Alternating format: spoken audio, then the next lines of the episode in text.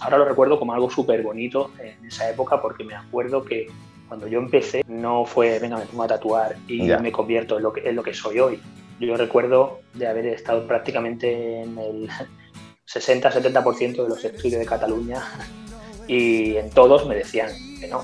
Entonces, claro, cuando llevas tres o cuatro meses que has dejado tu trabajo estable por un sueño, pero ves que el sueño tampoco va como esperabas, eh, pues la cosa está difícil. Pero sí que es verdad que luego tuve mucha suerte, porque luego entró, entró un factor de suerte, creo yo, bueno, suerte o, estar en el momento adecuado o con las personas adecuadas. Y a pesar de yo ser alguien muy, muy novato, me dio la oportunidad de, tatuar en una, en una convención. Conozco más malos tatuadores con un buen marketing que buenos tatuadores. O sea, al, no, al revés, conozco muchos más buenos tatuadores con más, con más marketing. Gremio de Tatuadores, episodio número 3. Buenos días, buenas tardes o buenas noches. Bienvenidas y bienvenidos a Gremio de Tatuadores, el podcast para profesionales, aprendices y entusiastas del tatuaje. Mi nombre es José Luis Hernández y me gustaría que me acompañases en este programa en el que comparto contigo conversaciones, curiosidades y experiencias relacionadas con el mundo del tatu. En el programa de hoy hablaremos con Tony Nova, aunque ahora Tony es uno de los artistas más reconocidos a nivel nacional e internacional y cuenta con el reconocimiento tanto de compañeros, clientes y marcas, no siempre fue así. En casa no veían el tatu como una salida profesional, así que aunque Tony cursó el bachillerato artístico, nunca se dedicó a, profesiones de este ámbito. Carpintero o camionero fueron algunas de sus profesiones antes de llegar al mundo del tatuaje, al que llegó en gran parte gracias al apoyo de su mujer. Pero vamos, que mejor que nos lo cuente él. Hola, Tony. ¿Qué tal? Muy buenas. Hola, ¿qué tal? Buenos días. Buenos días. Eh, nada, en primer lugar, darte las gracias por, querer participar y, estar aquí hoy con nosotros. Y nada, espero, espero que, estés a gusto en este rato que vamos a, que vamos a estar. Sí, no, yo te agradezco, te quiero agradecer la, la, oportunidad, o sea, el pensar en mí para, para, esta charla y tal, y bueno, con, ganas de ver, que, de ver qué dialogamos y ver cómo, ponemos el tatu en el terreno. Será más que nada, bueno, eh, que nos expliques tu, experiencia, ¿no? tu trayectoria y un poco, pues eso, para la gente que, aún no te conozca, eh, que nos expliques quién es Tony Nova y, un poco cómo, cómo llegaste al mundo del tatuaje, cómo empezaste a tatuar. Vale, pues a ver, yo eh, el tema del tatuaje, eh, digamos que no desde niño, porque claro, no eres más niño no, pero sí que a los 18 empecé a tener unas inquietudes por el mundo del tatuaje y empecé a interesarme mucho por el mundo del tatu, pero claro, mm, pues en esa época con tus padres pues piensan que no es lo mejor para ti y entonces pues bueno, te, te focalizan hacia, hacia otro punto ya que yo desde siempre, eso sí, desde niño había dibujado, era como mi hobby, estaba estudiando eh, para eso, o sea, estaba estudiando para formarme como, como diseñador y tal. Entonces, al final, eh, bueno, quieres tomar la rama del tatu, pero el acceso está como difícil. Sí, en casa quizás te decían que eso no era... No era lo, que no era para ganarse la vida. Estudia una carrera, ¿no? claro. Entonces, bueno, al final... De, mentalidad de antes, ¿no?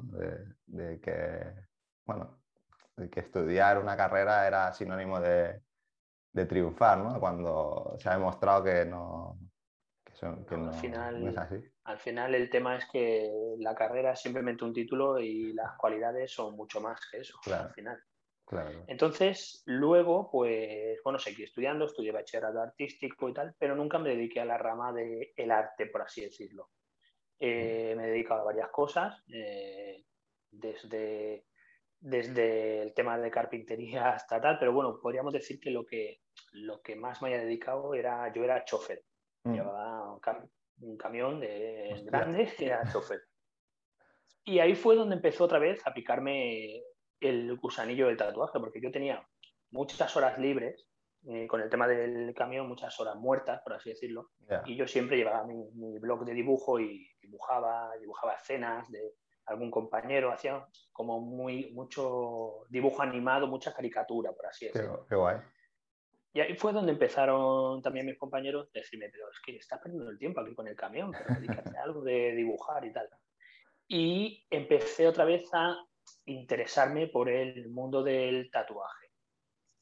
Y bueno, sí que es verdad que ahí fue donde mi mujer me, me, apoyó muchísimo en esa época, fue, fue la que me apoyó y me acuerdo que ella estaba en un laboratorio trabajando y acababa, hacía poco que había entrado a trabajar.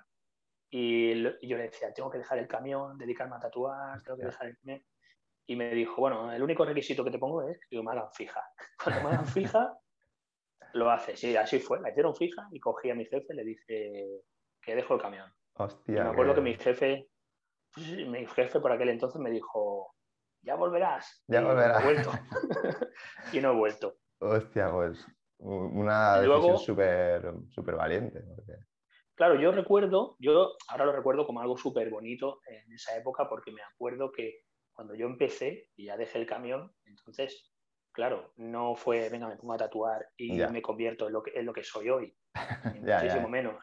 Yo recuerdo de haber estado prácticamente en el 60-70% de los estudios de Cataluña eh, picando puertas y en todos me decían que no, en todos. Ya. Y, eh, más era curioso porque íbamos, íbamos juntos, mi mujer se quedaba en el coche, yo entraba y a veces ya ni parábamos el coche porque sabía que iba a tardar un en salir. Sí, sí, rápido. un poco. Entonces, claro, cuando llevas tres o cuatro meses has dejado tu trabajo estable por un sueño, pero ves que el sueño tampoco va como esperabas, eh, pues la cosa está difícil. Pero sí que es verdad que luego tuve mucha suerte, porque luego entró, entró un factor de suerte, creo yo, bueno, suerte o, estar en el momento adecuado con las personas adecuadas. Y, y conocí a alguien que ya había conocido cuando yo tenía los 18 años, aquellos que quería aprender a tatuar, mm. fue alguien que, que, me dijo, oh, pues pásate por mi tienda y, me acuerdo que estuve allí en su tienda, me dio unas pegatinas, y, o sea, fue como muy guay y me volví a reencontrar con él. Y a pesar de yo ser alguien muy, muy novato, él me, me dio esa oportunidad, me, me, me introdujo en el tema del tatu. Me dio la oportunidad de, de tatuar en una, en una convención Hostia, vaya reto, ¿no? Bueno, yo llevaba, en aquella época yo llevaba a lo mejor tres o cuatro meses tatuando, tatuando aquello en un estudio un día, en otro estudio me llamaban otro día, pero muy, muy, muy poca cosa, en casa. Claro. Y él contó conmigo para una convención, me dijo, ¿te apetecería tatuar en esta convención? Si te apetece, te invito. Y, y ahí cambió mi carrera. fue como el click, ¿no? Lo que hizo click para... Sí. para... Eh, sí. que, eh, bueno, cuando estás empezando y ves que no hay resultados, imagino que los momentos de decir, hostia, mi jefe tiene razón, me vuelvo al camión, supongo que se te pasa por la cabeza, ¿no? Pero al final, si, si tienes una idea clara y, y, crees en tus posibilidades, yo creo que tienes yo, que intentar. Yo dejé el camión, yo, claro, yo por ejemplo, yo dejé el camión porque eh, tatuaba los sábados en casa, claro, como todo el mundo cuando mm. empezaba, y, veía que no avanzaba lo que yo quería. O sea, yo veía que yo tatuaba y decía, bueno, sí, lo he hecho mejor pero que el sábado pasado, pero, pero llega el sábado y me noto otra vez, me noto otra vez eh, frío. No necesito pillar esa rueda. Y así fue. Y sí, sí, me lancé a la piscina y al final, si tú te lanzas a la piscina y nadas, siempre vas a salir a flote. Sí, sí, sí. Em, en esa convención, ¿cómo, que, ¿cómo, lo afrontaste? O sea, a nivel, supongo que de tatuar em, en casa o de tatuar en estudios así, a tatuar en una convención, como el salto es como debutar en, no sé, en un estadio grande, ¿no? O en, lo, al símil futbolístico, ¿no? Pero supongo pues que el nervio, la presión y eso. ¿Cómo se gestiona? O sea, yo, eh, bueno, esa persona, eh, habrá mucha gente del mundo del tatu que lo conozca, que es Pedro Verde, mm. que ahora está más desaparecido y tal, pero en aquella época tenía mucho peso en tema de las convenciones y, y un tío excepcional. Y pues tú imagínate, imagínate llegar allí a que te pongan un stand, que te digan que vas a tatuar ahí en ese stand y tú llegar y decir, pero si es que yo tengo buenos, vamos a llamarle buenos en esa época, tengo tres tatus que podrían ser decentes para poner en mi book. O sea, ¿con, qué, relleno, ¿con qué relleno el book? Imagínate.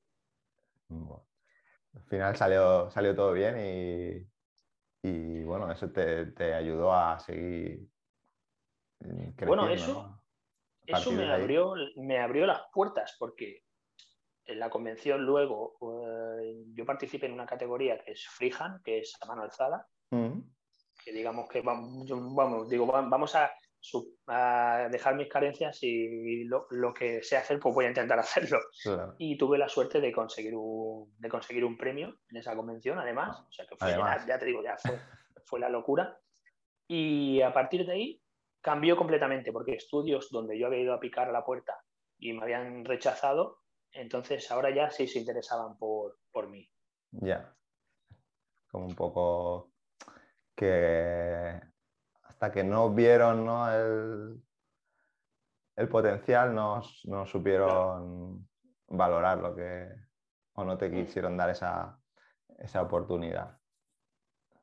Pero sí que, sí que es verdad que luego yo entré a trabajar en un estudio donde lo considero también mi familia porque ellos sí que apostaron 100% por mí desde, el, primer día, que era el estudio donde yo me estaba tatuando el brazo y que es Evolution Tattoo en Rubí. Ahí fue donde, digamos, yo eh, aprendí a tatuar. hasta, hasta ese momento yo iba dando vueltas, pues dos días en un estudio, una semana en otro, un poco autodidacta también en cuanto a formación, ¿no? En cuanto a aprender técnicas y demás. No habías tenido. Bueno, iba donde, donde podía e intentaba, pues, uno me decía una cosa, le, lo escuchaba, le hacía caso, la aplicaba, me iba bien o no me iba bien y así. Hasta, digamos, hasta que ya entré en Evolution y ahí fue donde realmente aprendí al oficio. Ellos, ellos se volcaron 100% conmigo y, y bueno, yo me he convertido en lo que soy gracias a haber estado en ellos, con ellos. Sí, bueno, también, eh, aparte de que te dieran la oportunidad, pero luego tenías que, que trabajar tú, o sea, que currártelo tú y, al final, por muchas oportunidades que te den, si no, las, si no las aprovechas, tampoco, que hay mucha gente que dice, no, es que no tengo la oportunidad, pero luego cuando le das la oportunidad, dices, hostia, pues si es que tampoco te lo estás currando o no estás ¿Estás seguro que es lo que quieres hacer? ¿Es esto? Porque no, no, se implica. Claro. Eso es algo que hoy en día pasa mucho con el mundo del tatuaje y yo, yo lo veo y pienso que es como, eh, o sea, a mí, hay mucha gente que le puede gustar dibujar, mm. pero no todo el mundo vale. Claro. Entonces, yo creo que hay que ser coherente con, con lo que, con diferenciar me gusta a valgo. A mí me mm. gusta cantar, pero canto fatal. Entonces sería, sería absurdo que yo estuviera en la puerta de una discográfica o que yo estuviera queriendo grabar un disco con lo mal que canto. Bueno, hoy en día con el autotune da igual. Ya, eh, eso te iba a decir. Cada uno pero... Sí, entiendo mm, lo que quieres. Entonces, el, golpe, el golpe de realidad yo creo que nos lo debemos de dar uno mismo. Hmm. Eh, porque al final todos sabemos nuestros límites y nuestras virtudes y nuestros defectos. Hmm. Pues yo creo que ponernos con nosotros mismos, incluso hacer un ejercicio de, si, escribirlo, cuál es mi cualidad esta, pues apuntarla y, hacer un desglose de cualidades y sí, bueno, eh, yo lo he hecho muchas veces y, lo recomiendo a todo el mundo que, que, lo haga porque un poco también preguntar a la gente, ¿no? De, oye, ¿qué crees que hago bien, no? ¿Crees que sirve? Yo me encuentro un poco en ese punto. Yo me he sorprendido mucho en seminarios que, he dado. De, yo intento siempre, cuando hago un multiseminario para mucha gente, intento para romper un poco el hielo, pues que todos hablen y, se presenten y tal. Mm. Y yo lanzo siempre una pregunta y es, ¿cuál crees que es tu nivel del 1 al 10? Y la sorpresa es que nadie, nadie, nadie se valora por debajo de un 7,5, 8. sí, sí. Entonces, Claro, si tú vas a un seminario a aprender y tú te estás valorando por encima de un 7,5 8, mmm, tú mismo te estás diciendo que no quieres aprender. Vas a ir con una actitud de, que, ya lo sabes, o sea, como que ya lo sabes todo, que te van a poder enseñar poco, no, no vas a tener una mente abierta para poder... Claro, eh, claro imagínate, esa persona, esa persona que tiene un 7,5-8, que él se pone un 7,5-8 de media, si ahora llego yo y con mi criterio le digo, mira, con todos mis respetos, pero para mí tu nivel ahora mismo es un 4. Que no pasa nada, que puede llegar a un 8, pero en realidad es un 4. Él, él nunca, nunca lo va a aceptar, porque él se ve un 8. Bueno, ese es otro tema que quería comentar contigo, el tema de, del ego, ¿no? De, que es una profesión como en el que hay mucho, mucho ego, la gente eh, o la gente, eh, hay como que todos hacen muy buenos trabajos, pero luego a la hora de la verdad es como, hostia, pues no. O sea, todos se creen muy buenos o, buenos, y es lo que hablábamos antes, que, que no es como que nadie les ha o, no se han dejado eh, las críticas que han podido recibir, no, las, no se toman bien porque a lo mejor se piensan que son destructivas en lugar de ser críticas constructivas. Es como un, sector en el que no se, no se deja, no sé cómo explicarlo para que se me entienda, pero como que mm, es difícil que la gente acepte consejos o críticas o no sé si tú lo ves desde tu punto de vista yo, desde fuera, porque yo no soy tatuador, ya lo he dicho muchas veces, eh, pero yo lo veo así, como que es un, sector en el que cuesta encontrar a gente que se... Que, o por lo menos es la, mi percepción, ¿eh? hablo siempre de, mi, opinión. Sí, pero quizá porque, porque todos están muy acostumbrados a que todo el mundo le diga siempre lo bueno y maravilloso que es. Ah. Y en realidad yo creo que es muy, muy importante tener un, un núcleo cerrado, un núcleo cercano, por así decirlo, de gente que te diga la realidad. Hmm. Por ejemplo, yo, mi, mujer es, especialista en decirme la realidad. Si un tatu no le, no le gusta, me lo, dice. Luego, a veces incluso me, me, enfado, ¿no? O sea, le digo, hostia, pero sí que está guay. Pero en realidad, eso te tiene que dar a pensar de que puede ser que haya alguien a quien no le guste. Claro. Y su criterio es tan válido como otro. y si no le gusta, es por algo. Entonces, pero claro, eh, el problema es que muchos se refugian en las redes, ¿no? En, tener ahí millones de personas diciéndole lo maravilloso que es. Y claro, como, ¿qué me vas a decir tú a mí? Y si es como que si tú eres, si yo soy más malo que tú, no te puedo decir que falla. Claro que te lo puedo decir. Claro, sí, sí. Puedo ser más malo, pero lo puedo ver igual.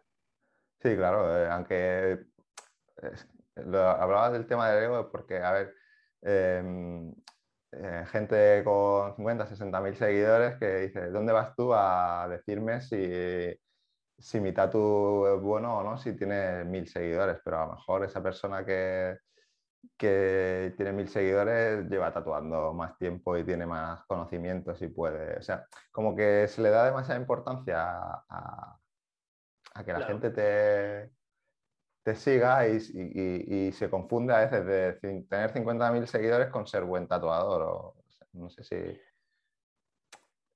si se me entiende. Sí, total, totalmente. Yo, por ejemplo, yo en uno de los directos que hice con, con Tatua Pro, hablé de un tatuador que a mí me parece brutal, mm, absolutamente brutal, que es Manel Culver.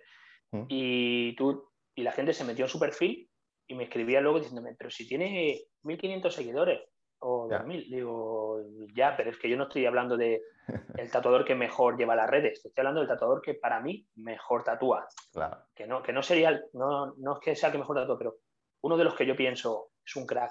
Sí, de, hostia, ¿cómo, ¿cómo, puede ser que eh, esta persona que tienes o que tatúa tan de puta madre, pues que la gente no, no lo valore. En cambio, se sigan a otras personas que, bueno, pues lo hacen bien, pero a lo mejor se han sabido vender mejor también, claro. Todo influye. Claro, entra, ahí entra mucho el factor, es el factor. Pero eso no quiere decir que sean malos tatuadores. O sea, que no te sepas vender o que no quieras venderte. Conozco, ahora voy a ser cruel, conozco, conozco más malos tatuadores con un buen marketing que buenos tatuadores o sea, no, al revés, conozco muchos más buenos tatuadores con más, con más marketing. Claro, sí, Porque no se han sabido vender y son auténticas bestias. Bueno, cambiando un poco de, tema, bueno, de tema no, porque el tema que, es el tema del tatu, pero un poco volviendo a... ¿Recuerdas, mm, ¿Recuerdas tu primer tatu, el primer tatu que hiciste? ¿Y a quién? Sí, claro, sí, sí, sí. Yo creo que eso no se, no se olvida, ¿no? Eso es como... 100%. Le hice un, un, tribal, que ya tenía un tribal, a un compañero mío del, del, camión, a otro, sí, le hice, llevaba un tribal aquí en el brazo y se lo amplié el tribal, se lo hice más grande. y Dios mío. Quedó contento. Vaya sangría, casi hay que hacerle una transfusión de sangre. bueno. Y sí, quedó, quedó contento, porque años después le he hecho más tatus, pero... Ah. Pero hostia. Yo creo que por algo se tiene que empezar y siempre, en, todo, en todas las cosas, las primeras veces, siempre es como, bueno, que de eso se trata, ¿no? De que la gente te deje su piel para que tú puedas progresar, si no sería muy, muy difícil de, de, evolucionar, ¿no? Sí, eso, eso es algo que también lo que tú acabas de decir es súper interesante porque es verdad, o sea, la gente te deja su piel para que tú evoluciones, mm. pero a día de hoy, a día de hoy que ya uno sabe, la gente te deja su piel eh, para que tú le hagas una obra de arte con el sacrificio que lleva de haber ahorrado el dinero, mm. de haberse combinado el sitio, incluso de viajar desde súper lejos. Y eso es algo que sí que es verdad que lo hablabas antes del ego, hay algunos que como que también no se valora lo suficiente. He visto, visto cositas así un poco de, como de desprecios, a, bueno, ¿no? con los horarios, no, no ser formal y tal. Ah, yo creo, ya, ya que yo, yo amo este trabajo, creo que tenemos de ser profesionales siempre. O sea, el rollo de la estrella del rock, de no, llego tarde, el cliente me espera porque me tiene que esperar, que yo, yo creo que está totalmente equivocado en ese sentido la gente.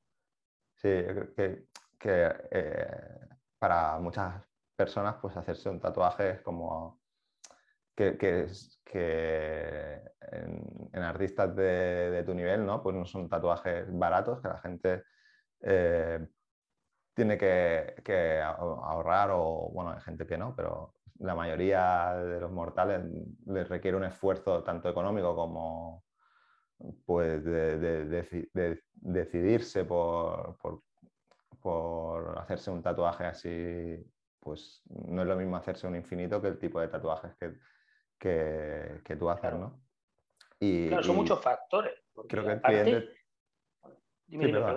No, creo que, el cliente eso, que, que tiene que para mí el cliente se tiene que sentir el, protagonista, entonces no, tú no puedes ser el protagonista en ese día, el protagonista es el cliente, tú eres el, el, guía que hace que el protagonista, que el cliente sea, que llegue donde quiere llegar, ¿no? A nivel... Claro, claro, es que al final esa persona, es lo que decimos, ha hecho el sacrificio del dinero, importantísimo, ha hecho el sacrificio de combinarse, ya sea de venir desde donde venga. Aquí ha venido gente a mi estudio de, sitios que dice, ha venido gente de Canadá, ha mm. venido gente de la India que dices. O sea, si un tío de la India, mm, entre todos los tatuadores que hay en el mundo, ha elegido tatuarse contigo, eh, no puedes tú luego llegar tarde. decir, ¿no? o sea, yo creo que, que, ese respeto hacia el oficio muchas veces pasa que está como es como una caricatura, ¿no? Es como guay, ¿no? Porque soy una estrella del, mm. soy la estrella y, a mí me esperan todo lo que yo quiera hacer. Y yo, yo lo intento profesionalizar al máximo. Yo intento hacer todo lo contrario. O sea, hay que llegar a la hora, hay que ser muy profesional mm, por encima de, todo lo demás. Luego ya mm. nos pegamos unas risas y hacemos cachón de otro lo que quieras, pero hay que ser muy profesional porque esa persona confía su piel en ti. Sí, sí, está claro. ¿No crees que, eh, bueno, eh, a nivel, tú me has dicho que empezaste en estudios de, en diferentes estudios, al final, ¿cómo, ¿cómo, llegas a, cómo tomas la decisión de decir, oye, pues yo me, me, quiero montar mi, mi, propio, mi propio estudio? ¿Cómo, es? E-, ese proceso, ¿no? Ese,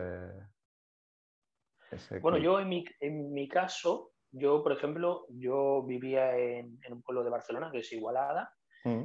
y iba todos los días a trabajar a, a Evolution Tattoo, que estaba en Rubí.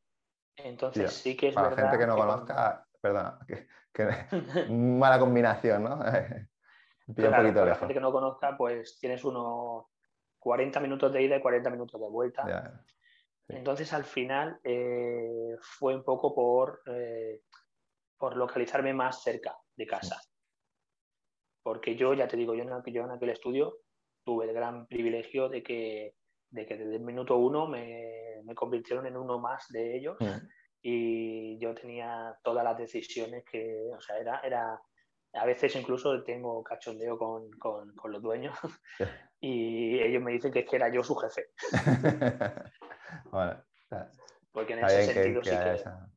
que dentro de, del, mundo del tatuaje que, que, os podéis ver como competidores, que haya esa buena relación ¿no? de compañeros al final, que, que yo creo que, que, tiene que existir o que es súper sano que haya ese...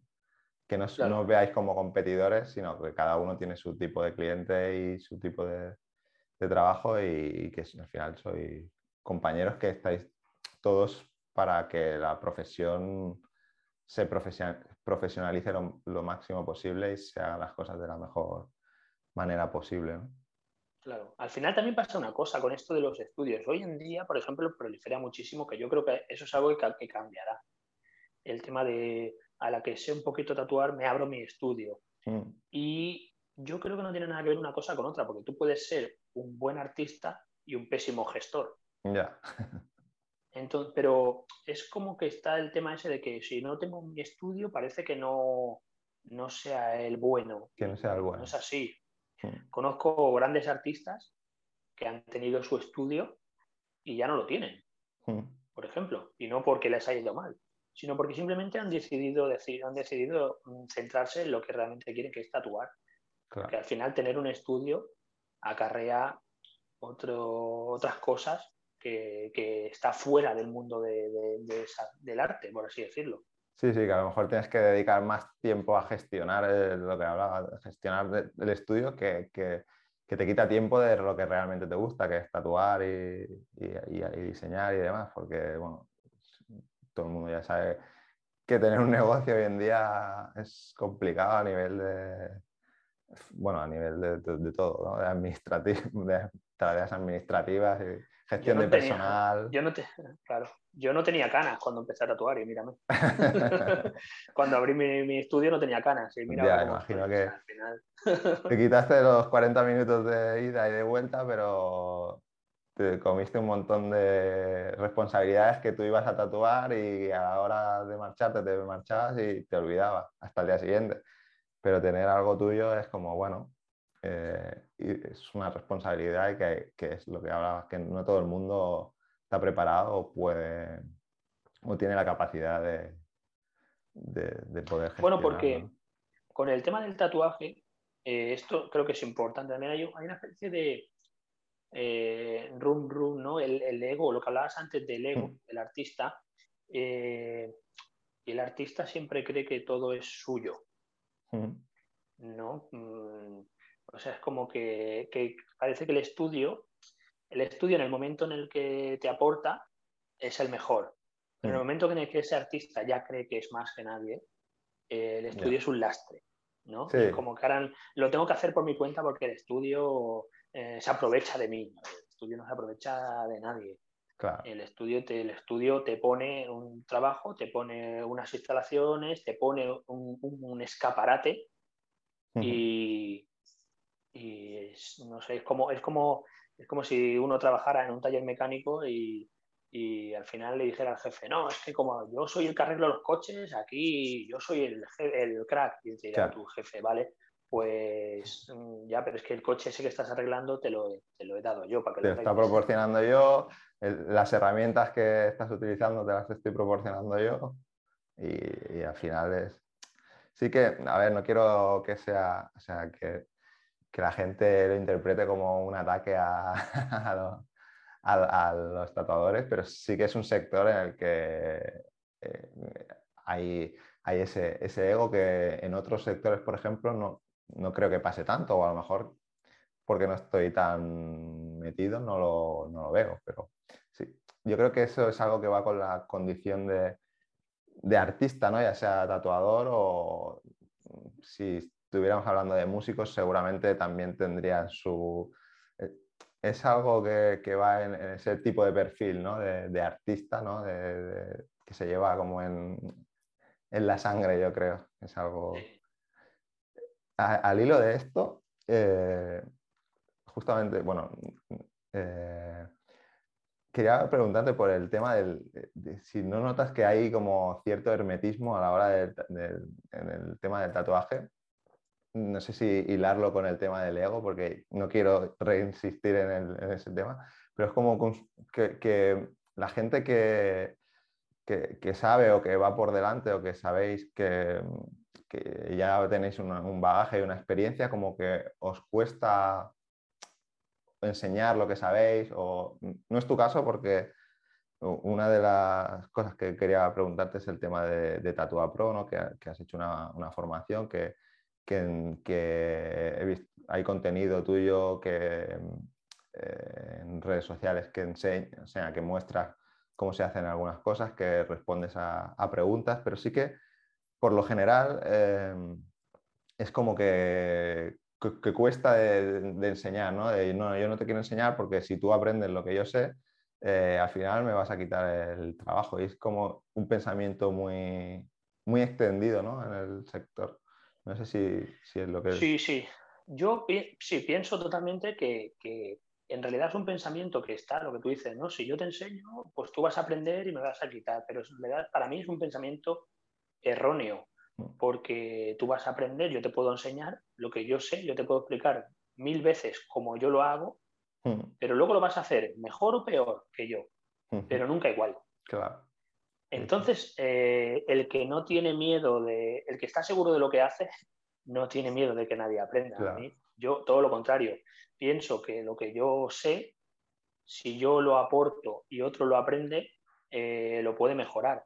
Eh, con lo cual hará que el mundo del tatuaje sea más competitivo y sea mejor. O sea, yo al final he aportado al mundo del tatuaje mi, mi experiencia.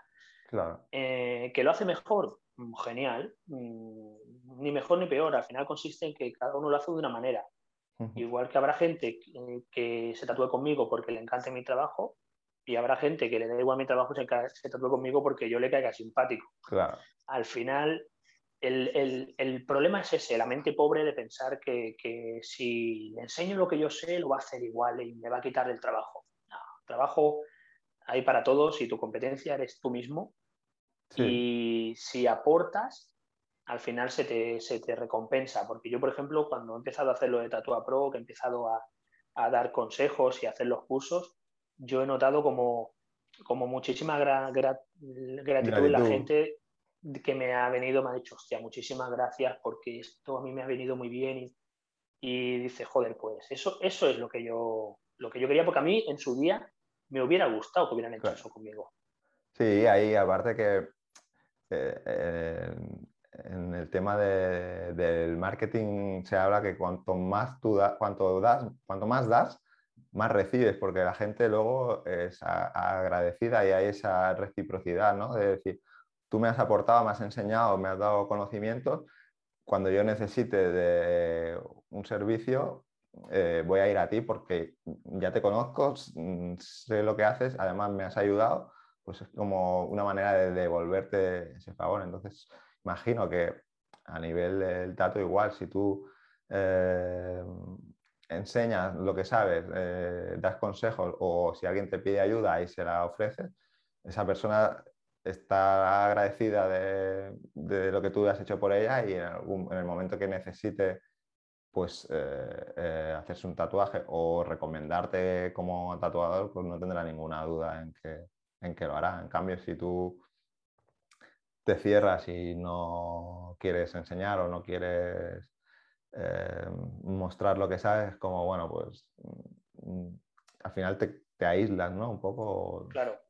Sí, y al final es lo que yo te decía, yo te puedo, yo te puedo explicar una cosa eh, una y mil veces, Pero si tú no la, no la practicas, mm, tal, y te pongo un ejemplo, el curso que nosotros hemos hecho con Tatua Pro tiene una parte práctica. Eh, el 50% de los que han adquirido el curso no han hecho la parte práctica. Se han quedado solo en la teoría.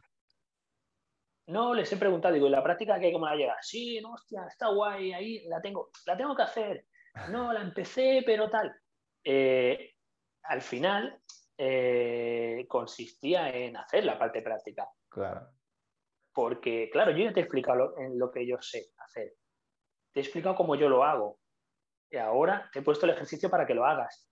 Si no lo haces, no vas a tener ese punto de, preguntarte por qué yo lo hacía así. Entonces, claro, yo puedo dar muchos consejos, pero al final eh, la constancia es un factor que, tiene que intervenir siempre, en este campo, en el que sea, porque si no...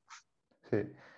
Ya que hemos hablado de, de Tatua Pro, si, nos quieres explicar un poco qué es Tatua Pro, porque la gente, habrá gente que lo sepa, pero otra no.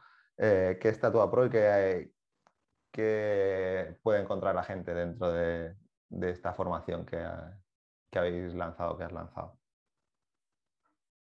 Bueno, ahí la, primera inquietud eh, que se, hizo con idea de, pues eso, un poco, estaba viendo el, mercado que había a nivel, a nivel de educativo, en el mundo del tatuaje, también a raíz de la pandemia, que encontré un poco como que, había gente que me preguntaba y que hice un, un directo una vez en Zoom Mm. y se me apuntaron 180, 200 personas y fue como, ostras, pues, pues hay mucha gente queriendo, que interesada en lo que yo le vaya a explicar al final.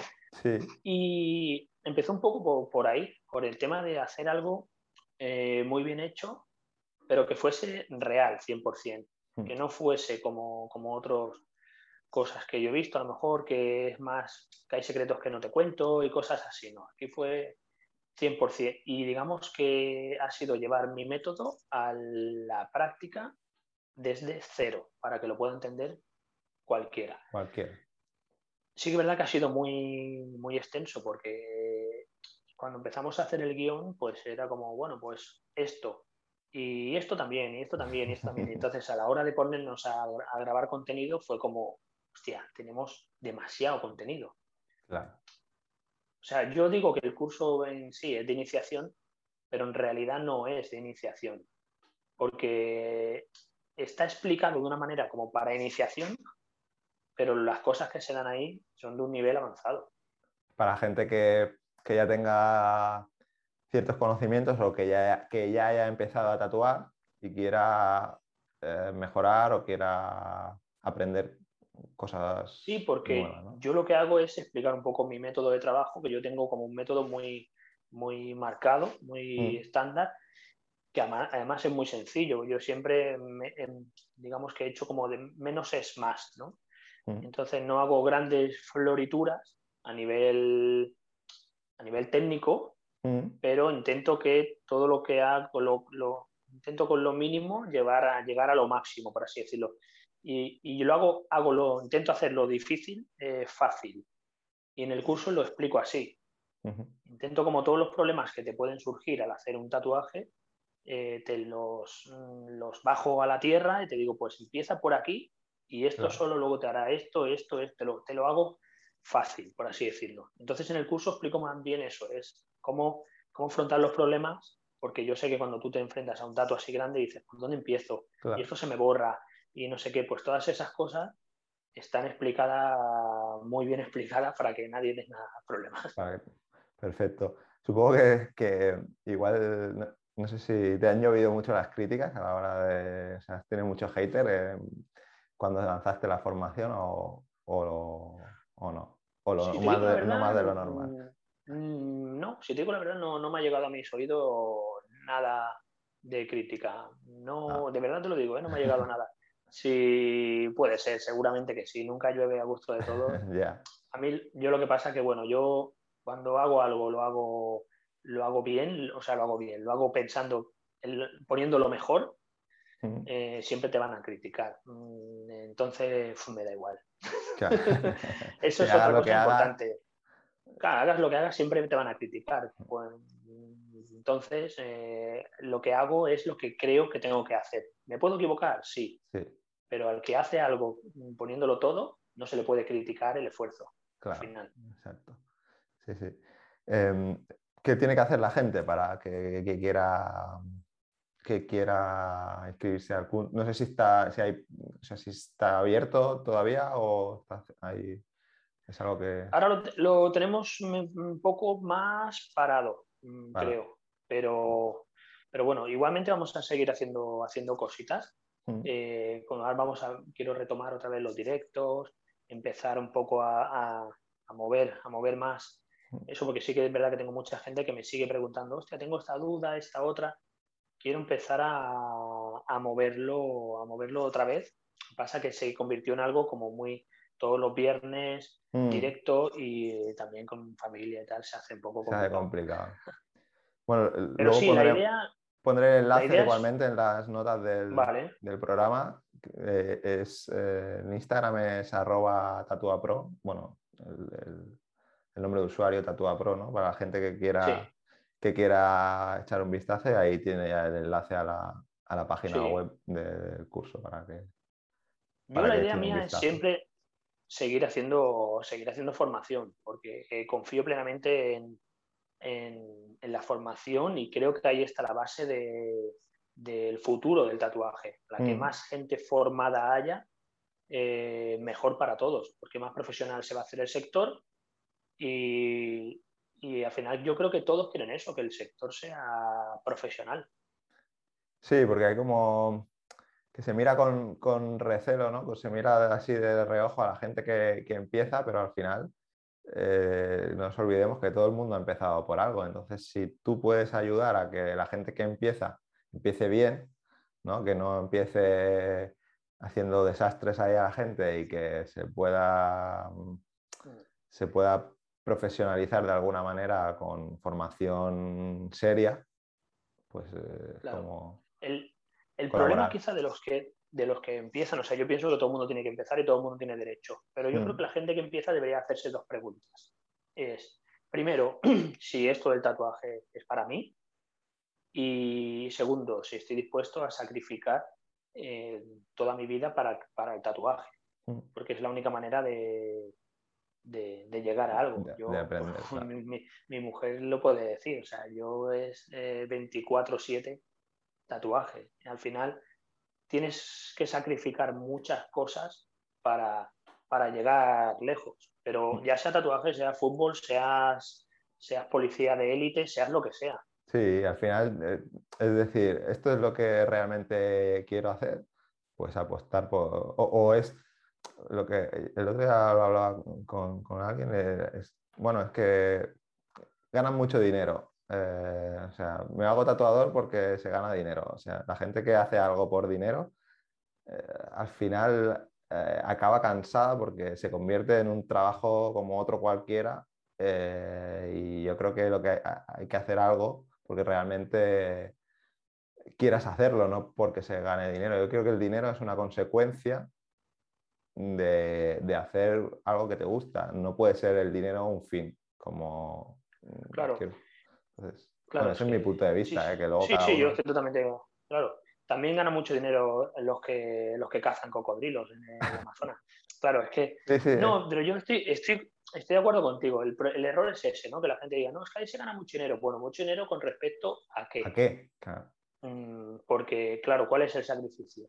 Lo que pasa es que veo muchos que se... Además hay, hay una señal mm, fácil con el mundo del tatuaje y es en el momento en el que tú tengas que eh, hacer ofertas por tu trabajo, eh, salte de él, dedícate a otra cosa. Mm, o sea, yo puedo entender, ¿no? Una oferta puntual por un aniversario, por mil cosas, pero como estoy viendo cada día de gente anunciando Mm, cosas y cosas y dices, a ver, O tirando precios, ¿no? Tirando precios. Claro, lo que estás haciendo es, es mm, echarle mierda encima al, gremio al mm. que tú te quieres dedicar. Claro. Entonces, dedícate a otra cosa, no todo el mundo, ¿vale? Yo pienso que, yo me, encantaría que, se profesionalizara más, por eso yo estoy intentando aportar enseñando eh, lo que sé, mm. incluso que se, que se profesionalizara hasta tal punto que hubiera una titulación oficial, ¿no? Eso te iba a preguntar. acreditada y que, y que a alguien le puedan decir no vales. Claro. Eso, como, como te iba a preguntar si crees que se podría llegar a crear como un colegio de médicos o un colegio de dentistas o algún tipo de, profesión así, como por equipararlo a alguna, de, decir, oye, pues hay unos reglamentos, hay una eh, normativas, una titulación que, que, es una titulación oficial y que realmente pues tú pudieses decir, pues tú vales o tú mm, sigue intentándolo, ¿no? O vuelve en septiembre. Claro, exacto. Eh. Yo, yo, yo, pienso que sí, más creo que, que, se estuvo trabajando hace unos años para eso y yo pienso que se volverá a trabajar para eso porque, porque es necesario profesionalizarlo. Ahora habrá gente que me, que me puede escuchar y decirme, ya, pero es que el arte es muy relativo y tal. Sí, eh, sí, Vale, perfecto, te lo compro. El arte es muy relativo, pero una línea bien hecha no, no hay opción. O está bien hecha o está mal hecha. Claro. En el tatuaje. Entonces, eh, sí, que tú puedes decir, no, es que mi diseño es así porque yo hago abstracto y, hago lo trap, lo que tú quieras, pero tus líneas están mal hechas. Eh, o sea, no, no, no, no, puedo entender que un cocinero o, te haga unas lentejas y tú las pruebes y digas, están súper saladas, esto no hay quien se lo coma. Y él te diga, no, es que es mi estilo. Tú dirás, no, no es tu estilo, esto, esto no es así. Ya, a nivel técnico, que hubiera unas bases a nivel técnico, que, y, sobre todo también a nivel técnico y, sanitario también, que, tuvieran unas bases, eh, bueno, que estuviera arreglado, ¿no? De alguna manera. Que sí que el tema sanitario está arreglado, pero...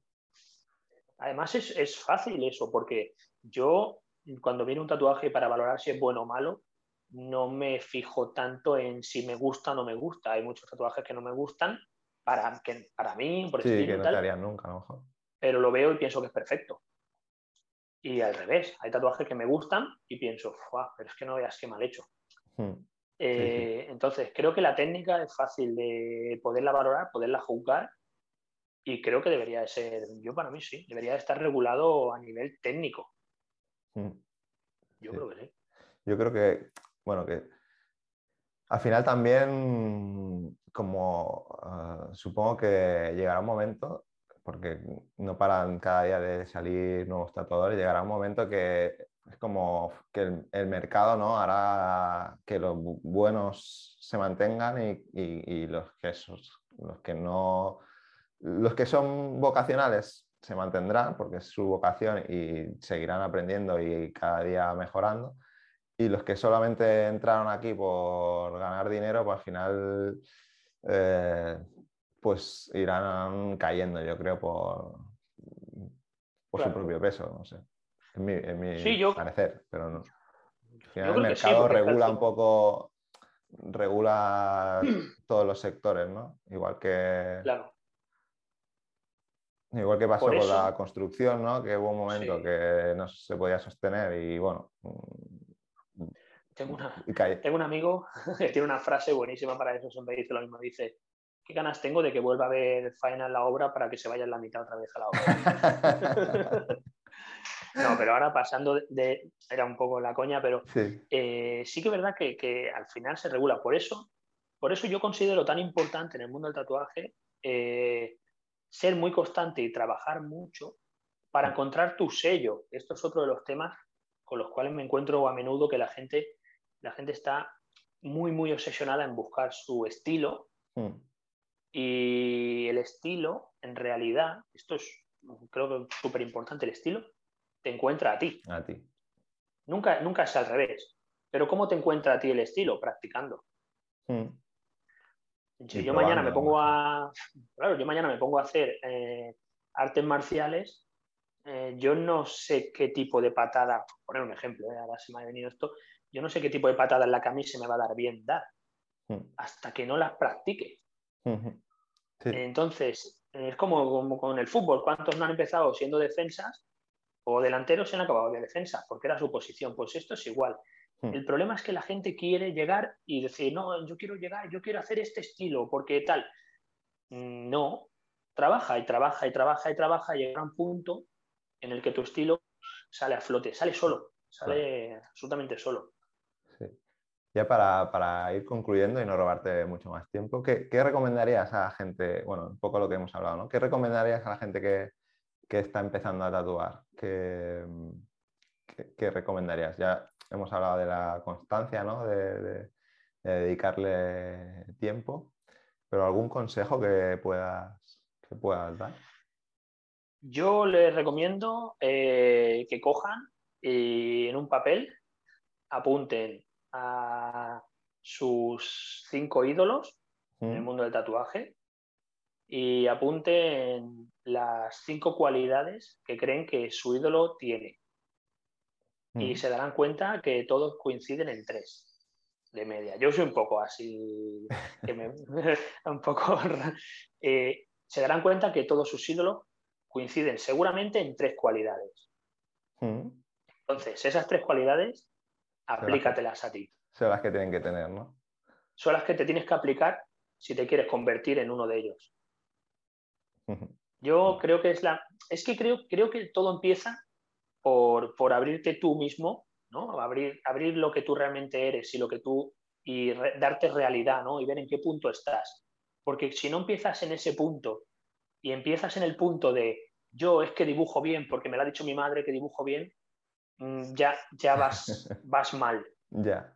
Mejor mira adentro, mira adentro y. Mira adentro, qué es lo que tú tienes, qué es lo que tú puedes aportar. Yo, y yo creo que también hay otra cosa muy importante que es, después de trabajar mucho tiempo, después de trabajar, decir cuáles son mis carencias a nivel técnico y cuáles son mis virtudes. Por ejemplo, yo eh, cuando empecé a tatuar, yo hacía New School. Venía más de hacer cartoon y mucho mm. New School, porque sí que el dibujo se me daba muy bien. Entonces, pero yo tengo una línea muy mala. Mm. Y entonces yo lo, yo lo sé, yo soy consecuente de que tengo una línea mala. Entonces, ¿qué hice? Suplir la línea. Mm, si, si algo se te da mal, cámbialo por algo que se te dé bien. A mí se me da bien trabajar el contraste, pues entonces intento que mis tatuajes lleven el máximo contraste. Me alejo todo lo que puedo de la línea. Hmm. Y eso es importante, saber dónde están tus limitaciones y no, y no meterte ahí en ese terreno fanganoso. Claro, exacto, de, decir, oye, pues potencio lo que se me da bien y, dejo un poco o intento evitar lo que no se me da tan bien, ¿no? Pero esto es importante cuando quieres empezar, yo siempre lo recomiendo, sentarte tranquilamente con un folio delante y darte realidad con la mano, escribir. Escribir, pues mis ídolos son estos, tienen estas cualidades, yo no cumplo esta, ni esta, ni esta. Pues mi objetivo va a ser cumplirla. Y sobre todo ser honesto, no mentirte como muchos hemos hecho muchas veces. De, de, autoengañarnos ¿no? y, de creer que, queremos una cosa cuando en realidad no la queremos porque otros la tienen y la queremos, pero no, no, no la queremos realmente, sino es más porque otros la tienen y queremos parecernos a esa gente. Que, o sea, hay que ser honestos, ¿no? Realmente y sabes. Sí, pero fíjate, nos queremos parecer a esa gente, pero no los conocemos. Es lo que esa gente nos ha dicho en redes que son. Sí, bueno, la idea de, este, de este, podcast es un poco eso, eh, intentar también mostrar lo que hay detrás de, las redes, ¿no? Un poco. Que a veces mucha gente podemos tener una opinión eh, de, una, de un perfil y luego conocerlo en persona y decir, pues este tío es un gilipollas, ¿no? Este tío es de puta madre, en su perfil parece una cosa y luego es otra, ¿no? Es, un poco el objetivo también. Y, y también a lo que hemos, de, querer parecernos a algo, queremos llegar a ser como alguien, pero no sabemos tampoco su bagaje, ¿no? Su, cómo, cómo, le han ido las cosas hasta llegar ahí, porque solo vemos el éxito, vemos la, como la punta del iceberg y luego no vemos... O sea, como que queremos ser, eh, llegar a una cosa sin trabajar o sin... Mira, yo te voy a, te voy a poner un, un ejemplo, creo, que, creo que nadie puede estar en, eh, discrepancia con este ejemplo. Mira, yo, yo me tatué hace muchos años, me empecé a tatuar con Víctor Chill, creo que todo el mm. mundo lo conoce. Sí, Y cuando Víctor Chill no era lo que es hoy en día. ¿Sabes? Era alguien normal. Es más, yo llevo tatuada su primera, la primera máquina que hizo. sí, la primera la llevo yo. Eh, fíjate, si hace, fíjate si hace años que lo, lo conozco y tal. Y Víctor Chill está donde está, no por guapo ni por tal, está donde está por trabajo. Por trabajo, trabajo, trabajo, trabajo. Cuando yo me tatuaba con él, él eh, dibujaba una media entre 8 y 10 o 14 horas al día. Entonces, la gente que quiere que vea ahora a Víctor Chill, que dice, es que mira el Chill, es que yo quiero ser eso, claro. Vale, perfecto, tú quieres ser eso. Genial, te puedes convertir en eso. Él no es Superman, es una persona humana. ¿Estás dispuesto a sacrificar 14 horas de tu día para dibujar? Claro. No, no, yo no. Pues entonces nunca vas a ser Víctor Chill. Claro, todo ese trabajo que hay detrás es lo que no se ve. Solo lo ve quien realmente lo ha conocido o, o, eso. Pero entonces, claro, hay, mucho sacrificio detrás. Y eso es lo que la gente tiene que ver. Tiene que ver. ¿Tú te quieres convertir en esto? Sí.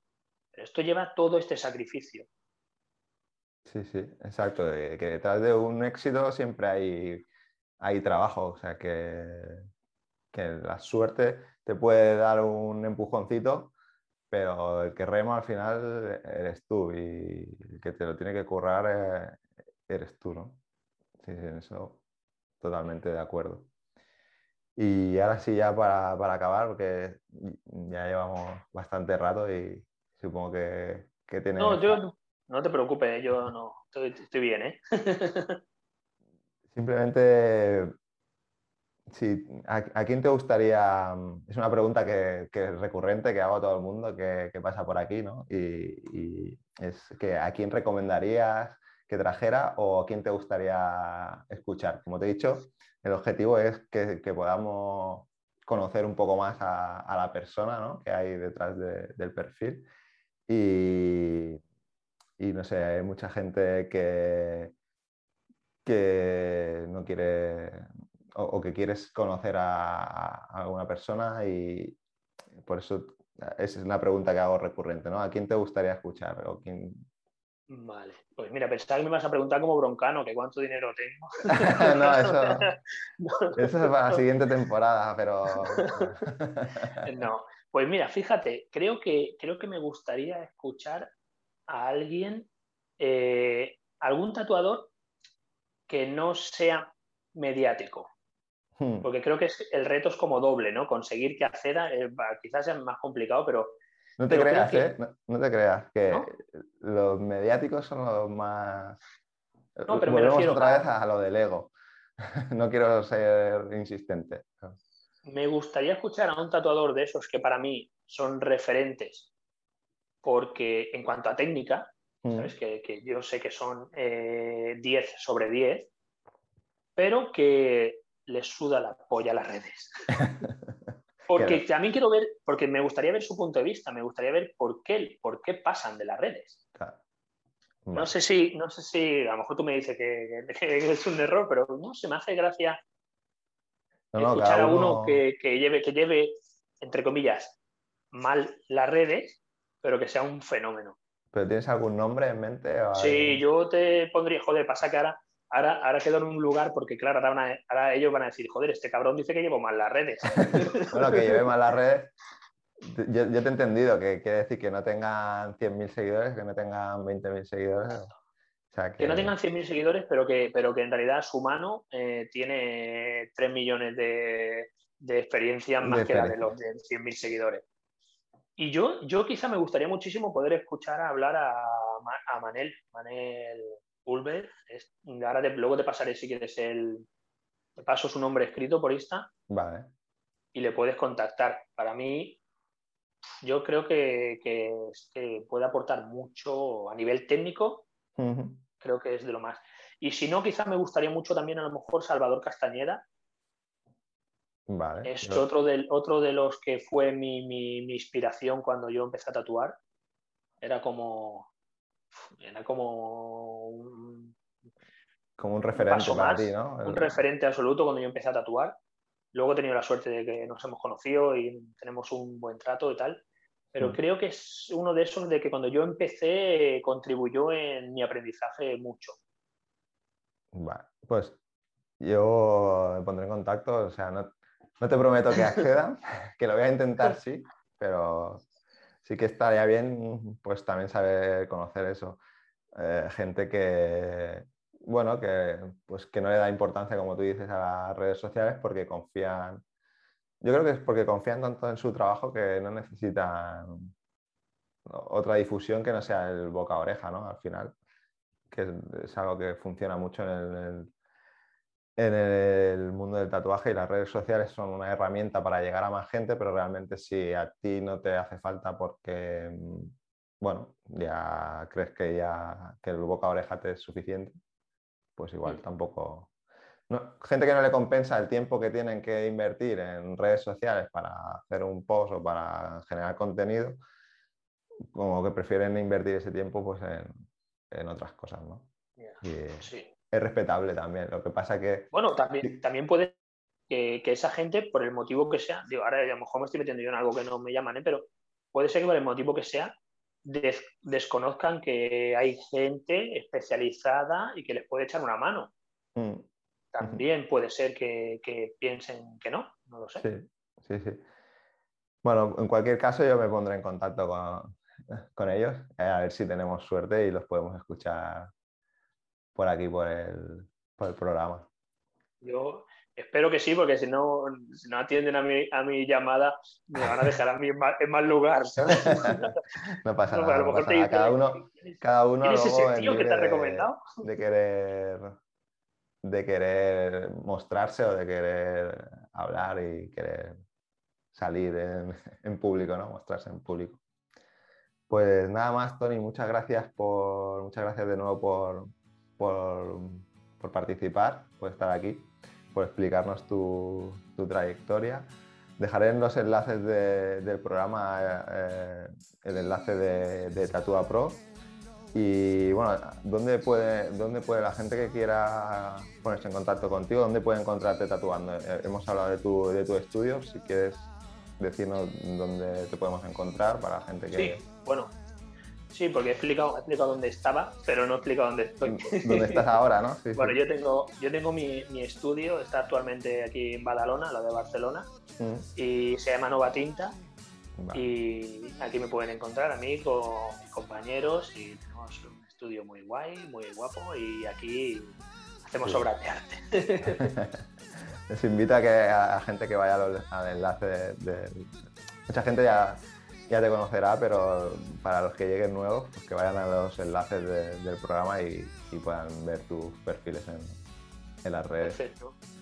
Yo también quería darte las gracias por, esto, por esta iniciativa. Me parece súper súper interesante y a la vez súper constructivo porque, porque creo que esto es lo que hace falta para, para sacar los clichés esos del tatu y, y parece que no, pero mira, en esta horita que hemos estado aquí hablando, pues habrá gente que le sirva de motivación, habrá mm. gente que realmente diga, no, pues tiro la toalla, y eso también es bueno porque, porque va, a invertir su tiempo en otra cosa. O sea, mm. al final esto siempre va a ser productivo y, lo que yo creo que aporta al mundo del tatu, que es lo, importante. Sí, yo, lo hago desde ese, desde ese punto, desde ese objetivo, ¿no? De, intentar mm, desde, yo no soy tatuador, ya lo he dicho muchas veces, pero desde el máximo respeto a la profesión e intentar dar a conocer pues que no es oro todo lo que reluce, que hay un trabajo, que hay gente que ha dedicado mucho esfuerzo a, llegar a donde está y poco que se conozca lo que hay detrás, ¿no? Un poco eso, ayudar a hacer difusión enseñar lo que vosotros me enseñáis a mí y al final cuando, siempre digo, ¿no? cuando uno enseña, dos aprenden, entonces pues es como entre, entre todos intentar eh, pues hacer, hacerlo mejor de la mejor manera que, sabemos. Yo en mi caso, como no sé tatuar, pues intento hacer este, este podcast ¿no? pues para intentar eso, eh, ayudar a hacer este sector un poco mejor. Claro. Pues yo desde la parte del sector que me toca te lo agradezco. gracias. Gracias a ti, Tony, por, participar y, nada, estamos, muchas gracias, de verdad. Estamos en contacto. Muy bien, gracias.